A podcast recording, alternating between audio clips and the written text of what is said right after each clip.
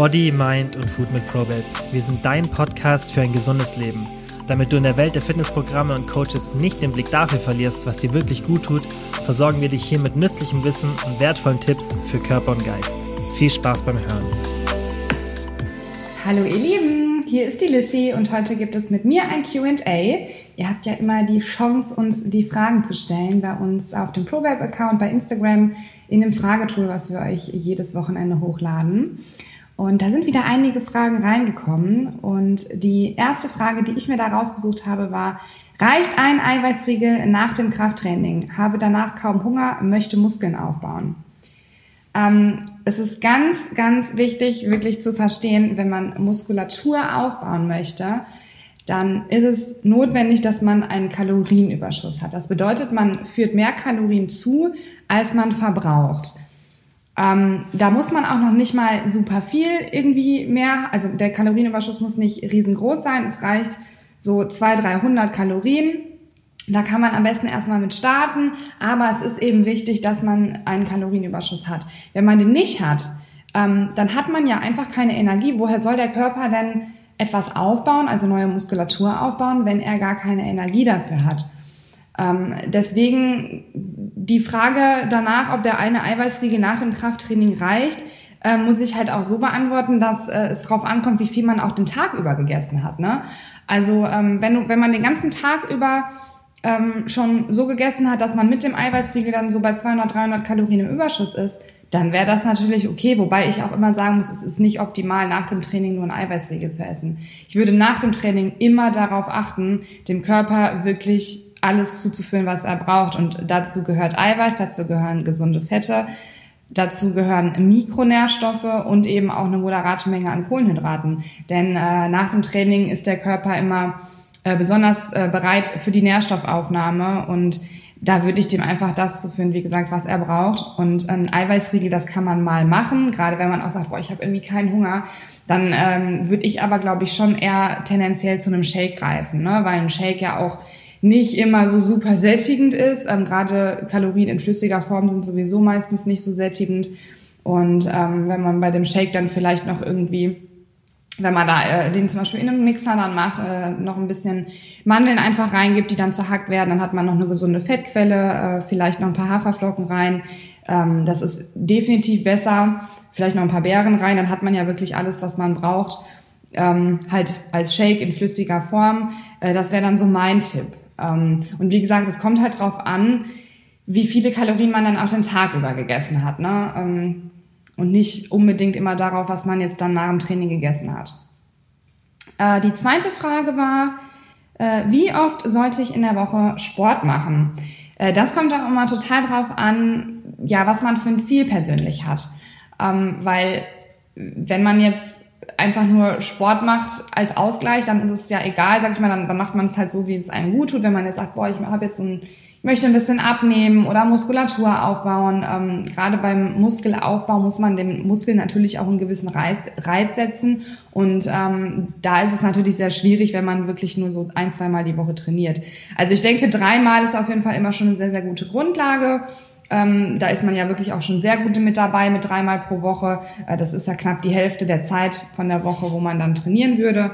Ähm, viermal finde ich persönlich optimal. Also für mich ist viermal persönlich optimal, weil damit ähm, habe ich halt Ausgleich. Ich habe aber trotzdem noch Zeit für alle anderen Sachen. Ähm, und ja, habe trotzdem, dass ich an meinen Zielen arbeiten kann. Also ich komme dann auch trotzdem optisch voran ähm, und muss auch wirklich sagen, ähm, man muss nicht zwingend öfter als viermal trainieren. Ne? Also du hattest jetzt gefragt nach dem Minimum sozusagen, also wie oft sollte man so Sport machen, mindestens, ähm, würde ich sagen, ja, also schon dreimal ist schon wirklich ganz gut, wenn man halt Ziele hat und viermal wäre ist für mich optimal.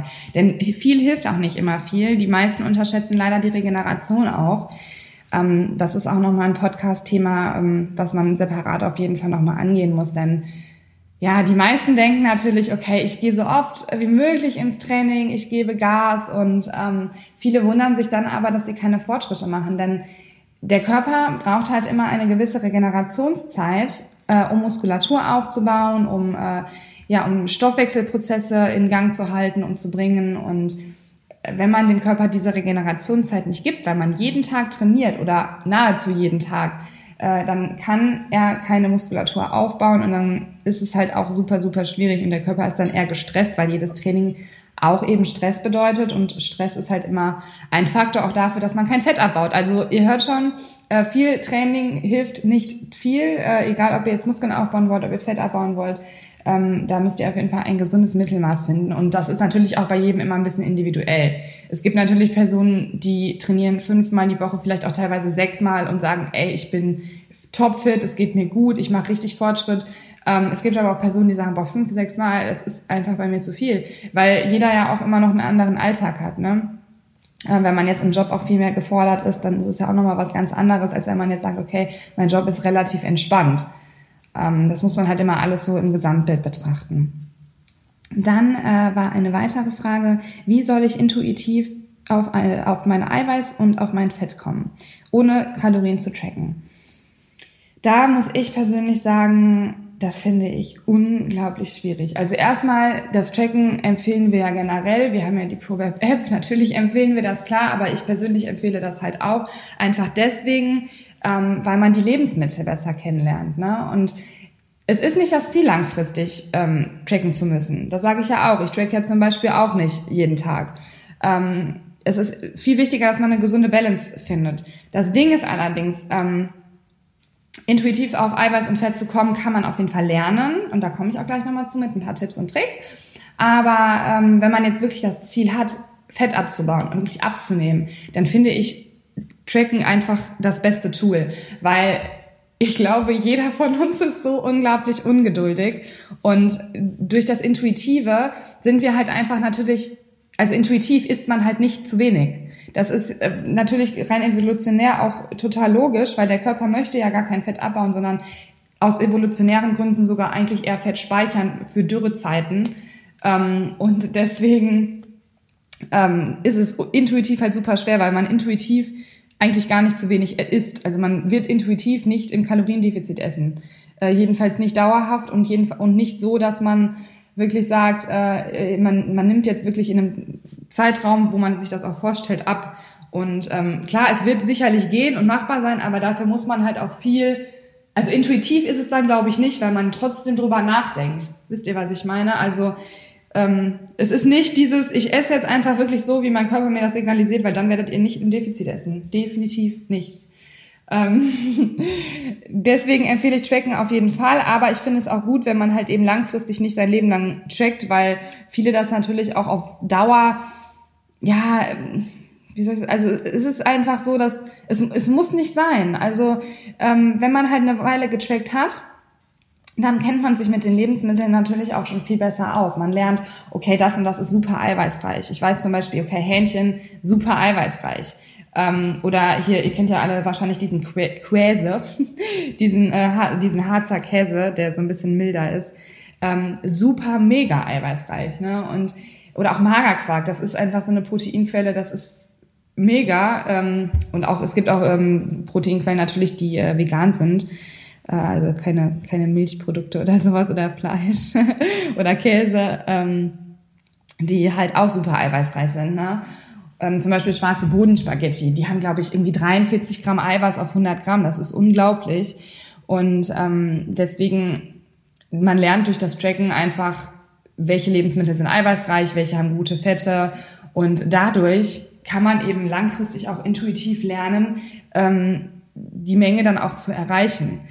Ähm, natürlich, wenn man jetzt nichts abwiegt und ähm, das alles mit Augenmaß macht, es ist natürlich nicht immer super leicht. Es dauert wirklich eine ganze, ganze Weile, äh, das gut abschätzen zu können. Aber was ich immer ganz gut finde, ist, wenn man das, äh, wahrscheinlich kommst du ja auch gerade aus dem Tracken raus und möchtest es einfach nicht mehr, weil es für dich vielleicht auch gerade negativ belastet. Das kann ja auch immer sein. Manche Personen reagieren da ja auch einfach so ein bisschen sensibler und ähm, die schränkt das dann auch irgendwie ein. Das sollte natürlich niemals der Fall sein. Ähm, aber da steckt man natürlich selber nicht drin, das kann man nicht immer beeinflussen.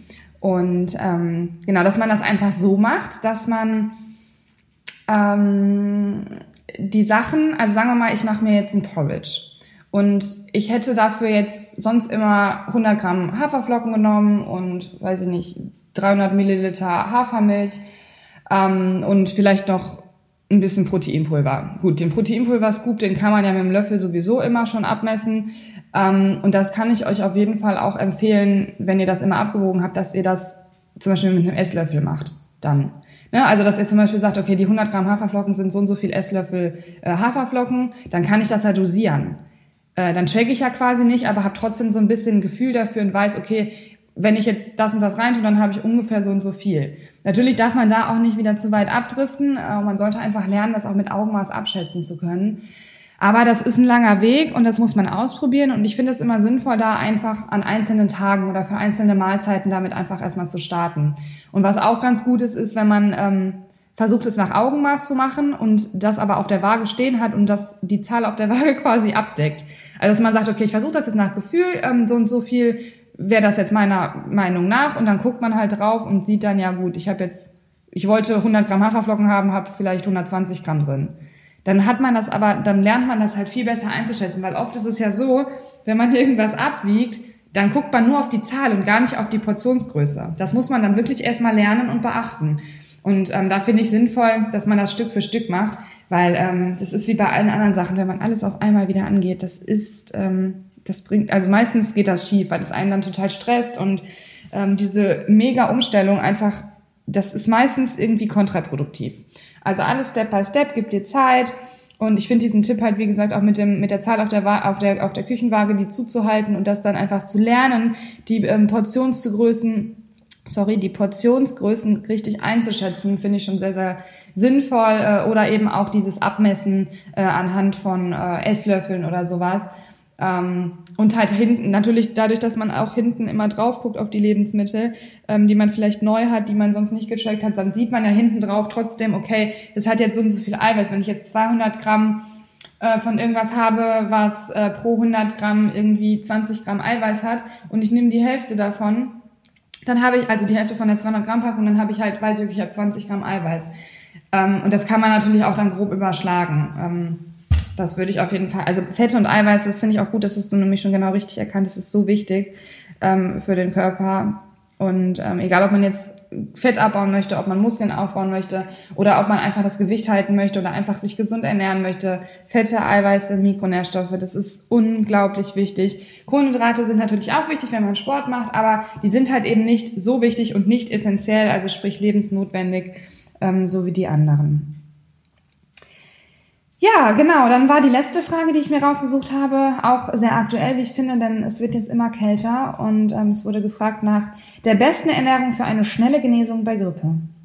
Ähm, gut, bei einer Grippe ist nochmal ein bisschen natürlich auch was anderes als eine Erkältung. Eine Grippe muss man ja auch intensiver auskurieren. Und ähm, ich glaube, ich habe auch schon in mehreren Podcast-Folgen, glaube ich, die Tipps gegeben letztes Jahr im Winter, ähm, weil ich das einfach wirklich, bei mir funktioniert das immer. Also man kann sich nicht immer davor schützen, krank zu werden, leider. Ähm, aber was eben dann ganz wichtig ist, sind ein paar Punkte und die sage ich euch jetzt. Und zwar der erste, kein Kaloriendefizit. Wenn du abnehmen möchtest, dann musst du das einfach mal eben auf Eis legen für die paar Tage. Denn der Körper braucht jetzt Energie, um zu, gesund zu werden. Und wenn er zu wenig Energie bekommt, dann kann der diese Prozesse im Körper, um gesund zu werden, gar nicht in Gang bringen. Und du wirst viel länger brauchen, um wieder gesund zu sein und, und ähm, wieder ins Training zu können, als wenn du sagst, okay, ich gehe jetzt in dieser Zeit auf Erhaltungskalorien beziehungsweise sogar in ein ganz leichtes Kaloriendefizit. Äh, Entschuldigung, Kalorienüberschuss. Sorry, sorry, sorry. ähm, also das ist auf jeden Fall ganz, ganz wichtig, äh, dass ihr da bei der Ernährung darauf achtet. Darüber hinaus ist es natürlich auch wichtig, logisch, das kann sich, glaube ich, jeder denken, dass man ganz viel Gemüse isst. Also Gemüse ist wirklich, das ist so nährstoffreich und das ist so wichtig, dass ihr da ganz viele Vitamine und Nährstoffe zuführt, weil das ist genau das, was der Körper dann in dem Moment einfach braucht. Und achtet da auch ein bisschen drauf, worauf ihr Lust habt.